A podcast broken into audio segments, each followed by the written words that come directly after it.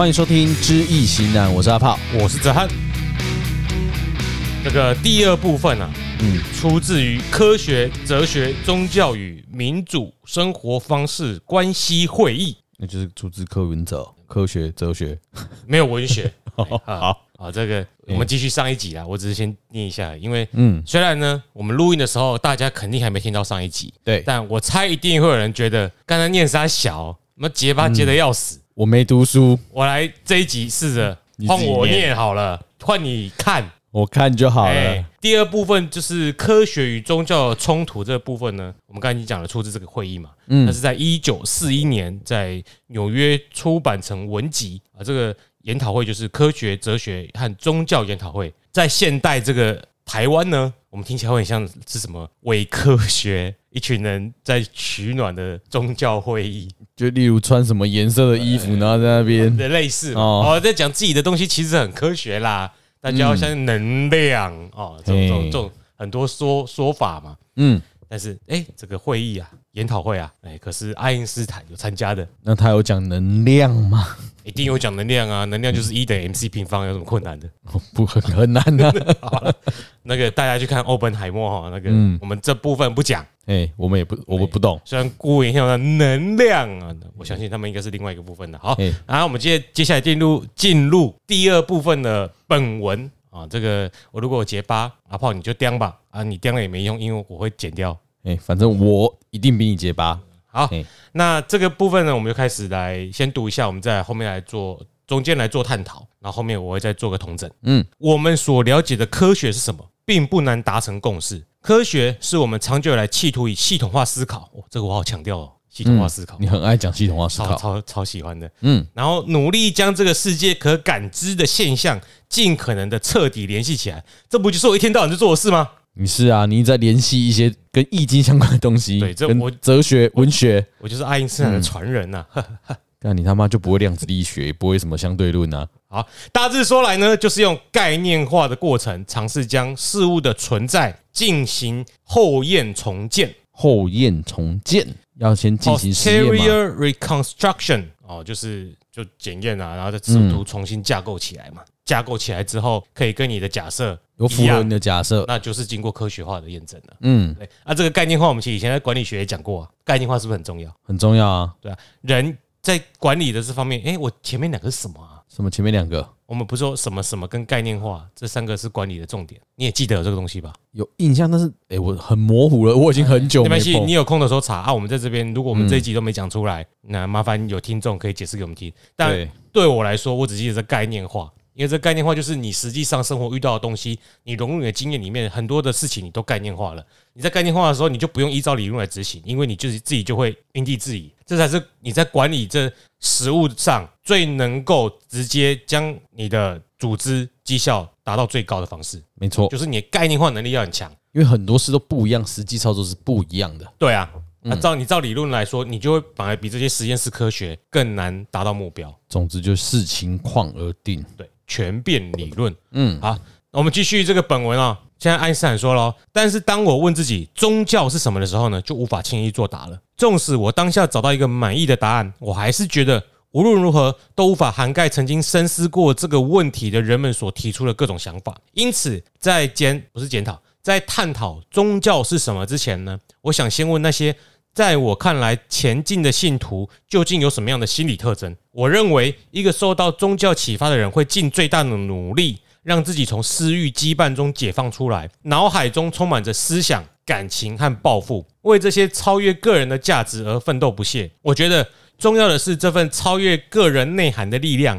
以及对他深远意义的坚定信念，而不在于是否企图将这份内涵与某个神喜结合。否则，释迦牟尼跟斯宾诺莎就不算是宗教人物了。因此，一个有信仰的人士之所以虔诚，是指他深信超越个人的目标的崇高与重要。这些目标不重要，也不可能具有理性基础。因为你理性，你干嘛达到这些对你个人而言来说不够理性的崇高的目标？嗯，因为既然是崇高的目标，其实真的就不理性。有有多崇高？地藏王菩萨说什么？地狱不空，誓不成佛。看你俩超不理性的吧？你疯了？笑哎！怎么可能会地狱会空？对对啊，嗯，而你做这个，也发这个愿，就是你不够理性。对，啊，因为理性你就不会做这种事啊。这句话就符合嘛。嗯，对。那但是呢，其存在如同个人存在般是必然与实在的，就是这些不具有理性基础的崇高目标，就像我们个人存在一样，嗯，是一定会存在的。它实际上就是存在，你也不可能说它不科学。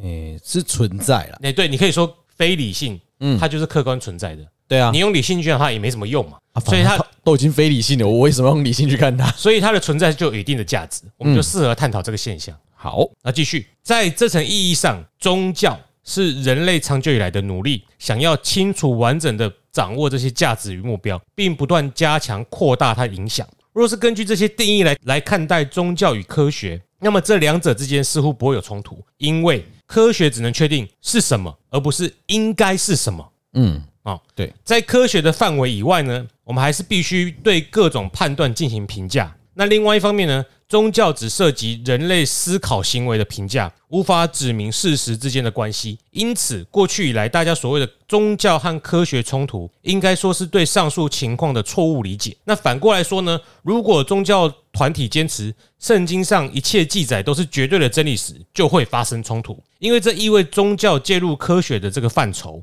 教会针对伽利略还是伽利略？我们都念伽利略。OK，反正就是这个科学家和达尔文学说进行迫害，就属于这种情况。达尔文学就是那个什么？呃，那诶诶，演化论。对，演化论。诶，对，应该是演化论。所以美国不是有某几个州，嗯，它是通过法律禁止教授演化论的。诶，这个我真的不知道啊，你不知道，那就是你没听东邪西毒啦。好，没听。那那另另外一方面呢，科学界的代表人物经常根据科学的方法。针对价值跟目标做出根本的判断，这样呢就跟宗教发生对立，这些冲突都是源自于致命的错误。等一下，先刚讲，你是那个东邪西毒在反制的那那几集讲的啊？反制或者是未断然民族都有提到啊。反制我有印象啊，我你这样突然讲，我哎有有反制有听到，感谢叶佩啊，不好意思啊，忘都忘记，突然一瞬间没接上，大家不记得也是正常的啦，有点久了。其实你们智商又没一五七啊？呃，对。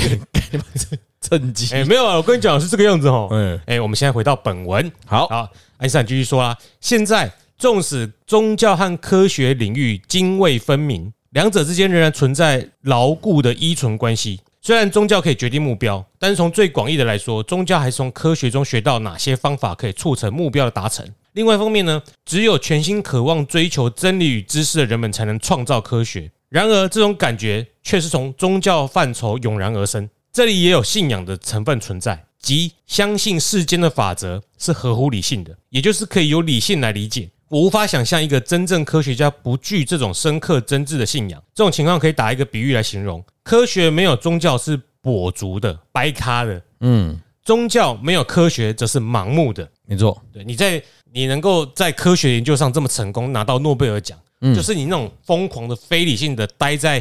实验室或者是在书桌上推导那些公式，你就是信仰，你觉得这个东西是应该是对的，你推得出来，对，只是你是用科学方式去验证它。在我们一般人身上，就是我们疯狂的去念经拜拜，嗯，这是一种狂热。也对，为什么要念经拜拜？很花钱呢？对啊，其实拜拜很花钱。对啊，那但是，嗯，这种这种非理性或这种狂热移到科学家身上，就变成他成功的要素了。当然，对，要有，不然你没办法继续下去。好，继续。虽然呢，我在上面断言宗教和科学情怀实际上不存在冲突，但是我必须在一个重要的地方加以保留。这里涉及历史上宗教的真实内涵。这里的保留与上帝的概念有关。在人类精神进化的初期，哦，从 Lucy 开始逐渐进化的这时候呢，人类以自己的形象想象创造上帝，认为上帝的意志运作会决定或影响表象世界，就是我们世俗的世界。嗯，人类祈求改变。神明的意向，借由巫术或祈祷的方式，希望一切对自己有利，那就跟我们拜托拜神一样啊！拜托哎，我今天爱配合我啊，什么什么之类的。哎，没有想到自己要改。那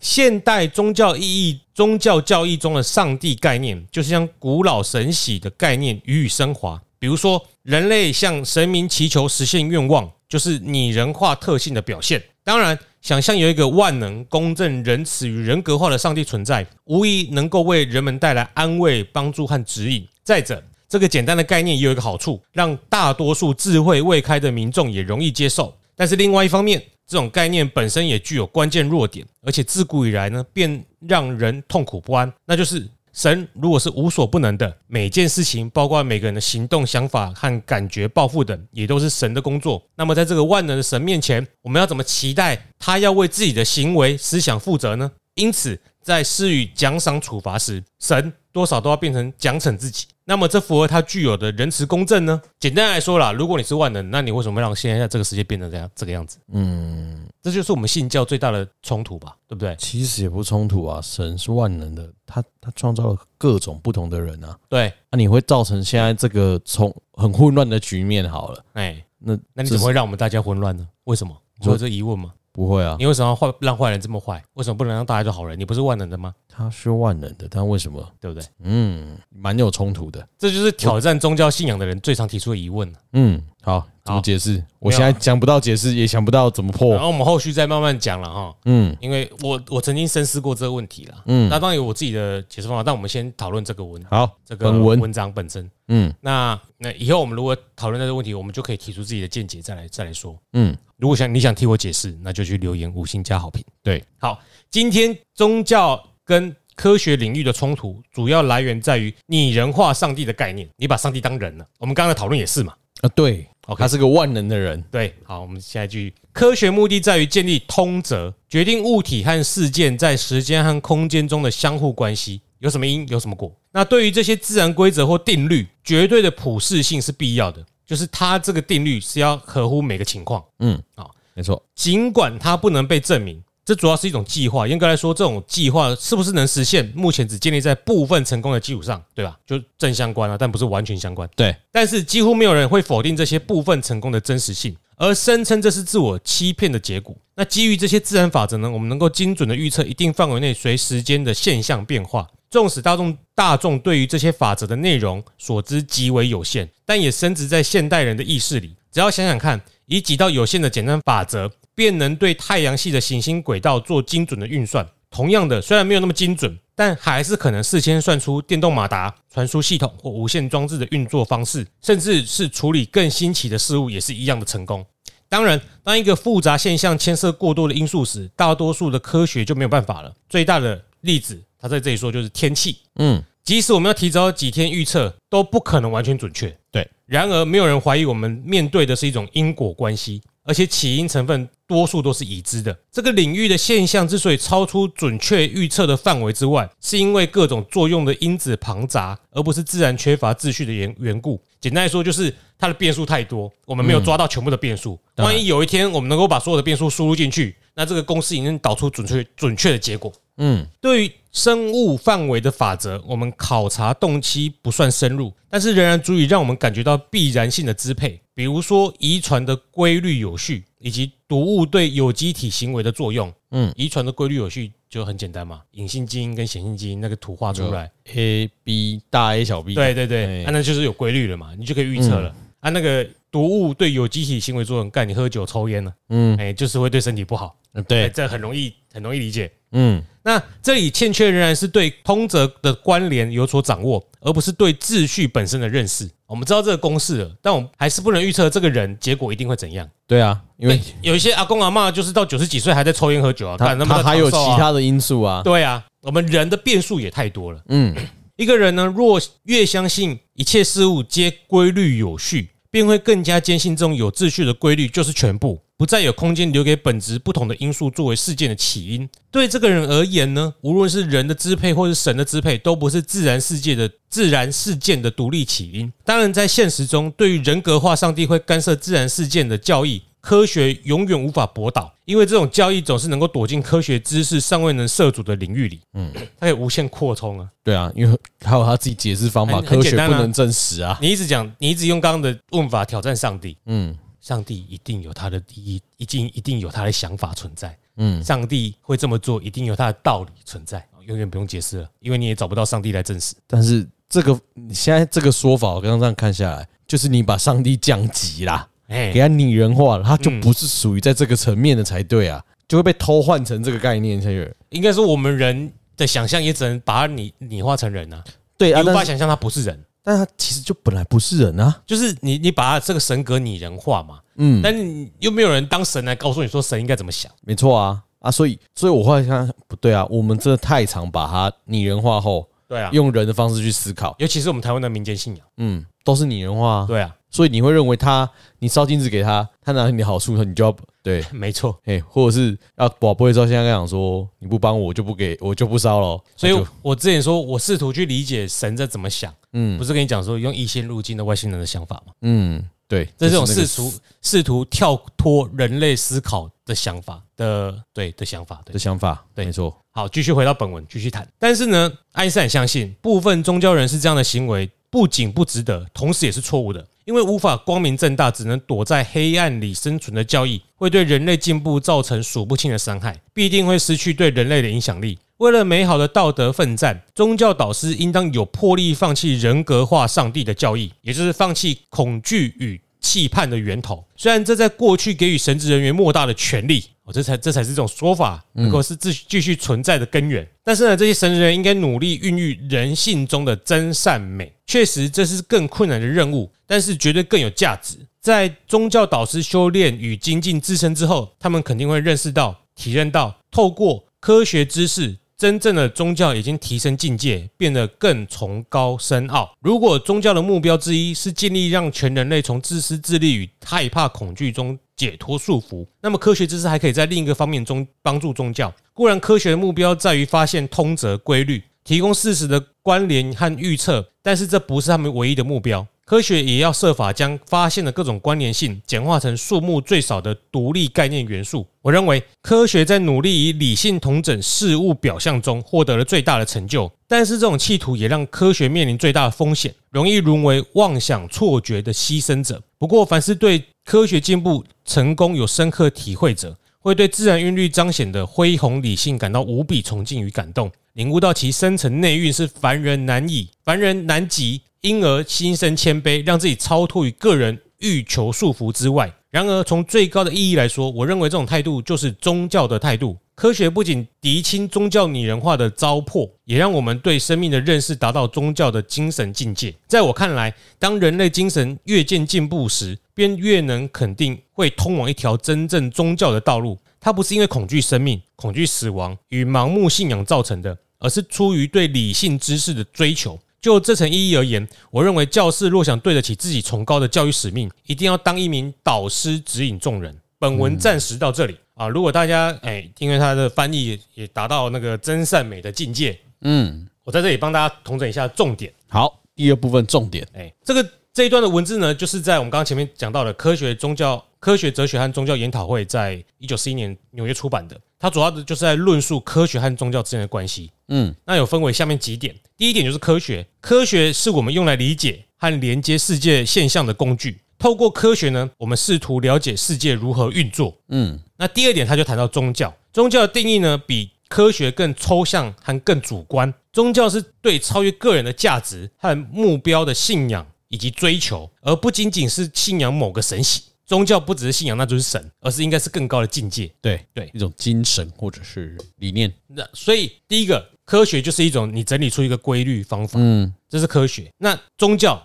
就是你为什么要去追求这个答案？嗯，没错啊。对。那第三点呢，就是谈到了前面这两者科学和宗教的关系。科学主要是研究事物是怎样的，而宗教研究事物应该要是怎样的。没错，刚刚讲到 what is 对，那有时候呢，当宗教试图解释事物的运作方式的时候，像是比如说宇宙的起源好了，反正就上帝要说要有光，于是便有了光。嗯，来我们我们再讲一下当初那个科学运那启蒙运动还是科学革命的时候，当时大家不是说哦，兔子之所以会那种圆圆的尾巴，就是为了让人打猎好瞄准，有这种说法？有啊，有这种说法。嗯，这就是宗教式的解释嘛。嗯，但演化论出来没有，那就是演化的结果，就是它反正就是原本可能是长的，然后这边变成短的，对，所以它可能跟科学有所冲突。嗯，但如果科学和宗教各自保持在自己的领域，他们可以和谐共存。比如说，科学告诉我们如何实现目标，而宗教则告诉我们为什么要追求这些目标。嗯，好，那第四个重点呢是拟人化的上帝。我们刚刚也在讨论，你也是觉得这一个是一个我们都没有思考到的。对，一开始，那我们不在那个基督教环境中啦。其实我们对于我们自己的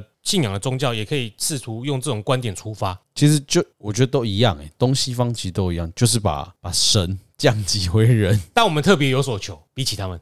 人家祷告不讲出来，你也不知道求什么啊！哦，好了好了，出啊就请门迎。对啊，好，这个拟人化上帝这个观点呢，就是讲到现代的许多宗教信仰中，上帝常被赋予人的特质。而这种观点呢，可能是宗教与科学发生冲突的原因，因为他试图解释和预测自然现象。嗯，那第五个他谈到的重点是自然法则，科学基于固定的自然法则，这些法则允许我们预测和理解许多现象，像是刚刚提到行星的轨道和一些机器啊电的运动。但是呢，如果涉及到太多的变数，那预测结果就变得很困难。所以整体来说，这段文字主张，只要科学和宗教各自尊重彼此的范围范畴。他们就可以和谐共存。宗教为我们提供了目的和意义，而科学为我们提供了工具和方法来理解和改变世界。然后它的下半段呢，就是这第二部分的下半段呢，就探讨了科学和宗教之间的关系，并且呼吁宗教领袖放弃部分宗教教义中的负面元素。嗯，哎，其实他们有可能觉得那不是负面的啊，很多什么，比如说啊互加盟啊这种的，就是拿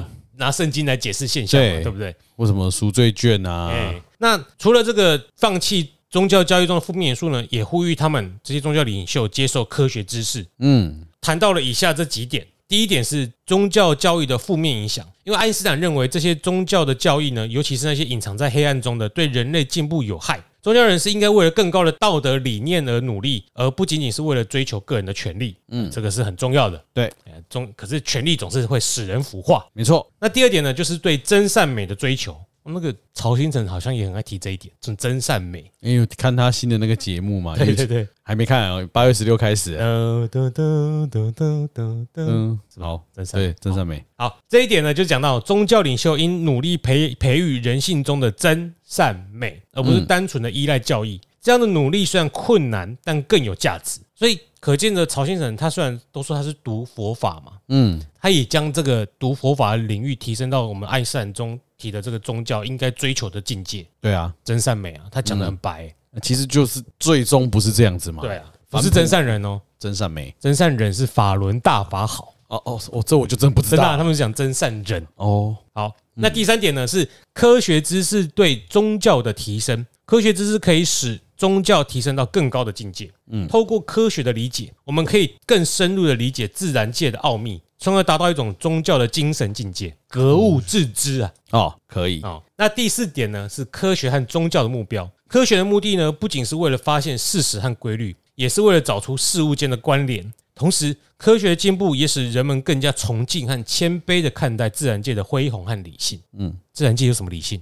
自然界有什么理性？恢宏我知道嘛，出国看大自然就知道了。嗯，理性哦，理性就在于它是有规规律的啊，有规则，你可以发现。四季，对啊，跟什么大暑、小暑、二十四节气，对，然后生物之间的生物链，嗯，对不对？所以它是蛮有规则、很理性的啊。就是说，如果你困于可怜一些，比如说草食动物被吃掉，觉得很可怜，却忽略了如果没有弱肉强食这个理性的规则，生物链是会整个崩塌的。没错，那这是我自己想到的，然后大家不同意就。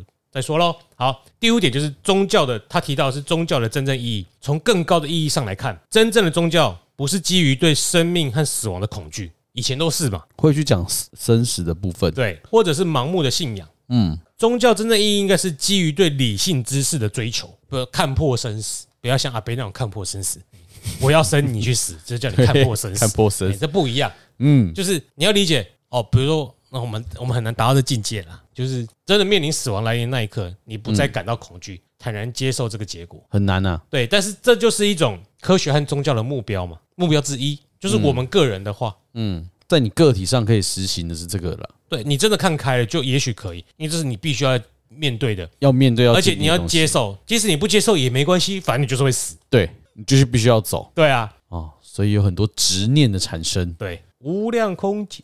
那最后一点呢，是教士，也就是宗教导师的角色和使命。爱因斯坦认为，这些宗教导师、传教士应该成为真正的导师，引导人们走向真正的宗教道路。这条道路呢，是基于对理性知识的追求，而不是基于恐惧或者是盲目的信仰。跟刚刚讲的差不多，嗯，但只是他特特别强调这个宗教人士应该扮演的角色。那总之呢，这个第二部分的这个第二部分。的文字强调了科学知识和宗教之间的和谐结合的重要性，并且呼吁宗教领袖应该更加重视真正的宗教精神，而不仅仅是依赖传统的教义。不要只去看那些古人留下来字面上的意义，而是去里面找到一些科学的规律。就是如果古人记载并不是理性的，你不应该去遵守这些字面上的规律，不应该遵守它不理性的部分。对啊，很多恐怖分子就是这样子嘛。对啦，他们只呃简单说断章取义啦。对啊，但其实他们你说他们理性或不理性，有时候甚至以决策者或者是提倡的人本身来说，可能是理性的哦。他很理性啊，因为巩固他个人权利。对，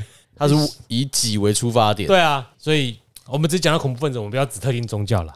但如果你认为，嗯，我们介绍这内容还不错，其实你可以自己去找爱因斯坦的他们他所留下来这些科学与宗教的文字，他个人的感想去看看。嗯，当你一再的提倡这是科学，或者是这不是科学能够解释的，或者是我这个人很科学，你讲这些都是迷信，那不妨你看看，呃，一一代大师对于科学和宗教之间的冲突是如提出如何的观，是提出怎样的观点的？嗯，所以我们。应该随时保持谦逊，不要对于自己未知的事物妄下评论。妄下评论，其实这个真的很难啊。对，我已经时时刻刻尽量提醒自己了。对，那再来就是说，刚刚哲瀚有讲到管理学，有好，我讲一下。罗伯凯兹总结，管理者需要具备三种能力：第一种技术能力，对；第二种人际能力，对；第三种就是概念化能力。概念化能力其实就像前面两个都要结合起来嘛。对啊。哎，概念化就是不能读死书啦。嗯，然后就是技术人际不能读死书，蛮实际的。概念化就是综合的啊。对啊，所以你如果是以你一个管理者，你认为你觉得技术能力比较重要，还是人际关系比较重要？以我觉得看产业，对，没错，看产业，视情况而定。对，你不能说在什么一定没有没有看产业，我我认知是就是以产业来讲，但是概念化能力是真的很强，很需要。如果概念人概念化人能力很强的人，绝对不只不仅仅只是会是一个员工而已。他一定是主管以上，而且会表现得很好。嗯，因为你其实很多事是通过你某一种的架构一个概念去去实行，因为不可能什么都会。但是当你套用的时候，你至少哎，你很快可以，可能有六成功力，至少你可以去应对很多事情。嗯，所以谢谢阿炮帮我找到这个答案。也还好，我还有念管理学，还知道，还有我我有印象啦。我一直记得概念化，其他两个忘记。你就是用这这个架构去写哪一题吧？你很长。而且我很喜欢用到概念化，因为概念化你可以随你自己解释啊。对啊，而且我们能够解释我们自己最突出的能力，就是我们概念化。一概念我技术不专，但没关系，我至少我管理学分数比你高。当年考试的时候，那个，但是我没上啊。总结结论是我没有上啊。中山那一次啊，哦，你管理学比我高，我管理学比你高，我记得管理学比你高。哎，我们不同组啦。对啊，那考试题目是一样的，不要这样。看，唯一只有这样子，我记得管理学还比你，我们比过分数，但就是不同组。我社会比你高，我没有考啊，我们那组没有啊。对哈，对啊，我是英文跟管理啊，啊你是社会学跟管理学啊。我我一直在想我的分数，导致结尾的音乐都过了，我还是还没想到。但是总啊总结我没上啊，哎，所以他现在成功了啦，好啦，我没有成功了，还努力啦，成功的路上，哎，对，继续深化概念化能力。对，不是我这一集的重点还是重科学跟宗教了。对对对，啊，不管怎样，就先到这里了。我们下次再找别的主题聊。好，有兴趣就是，如果你不想看书，就听我们讲吧。哎哎，我是安，我是阿炮，拜拜，拜。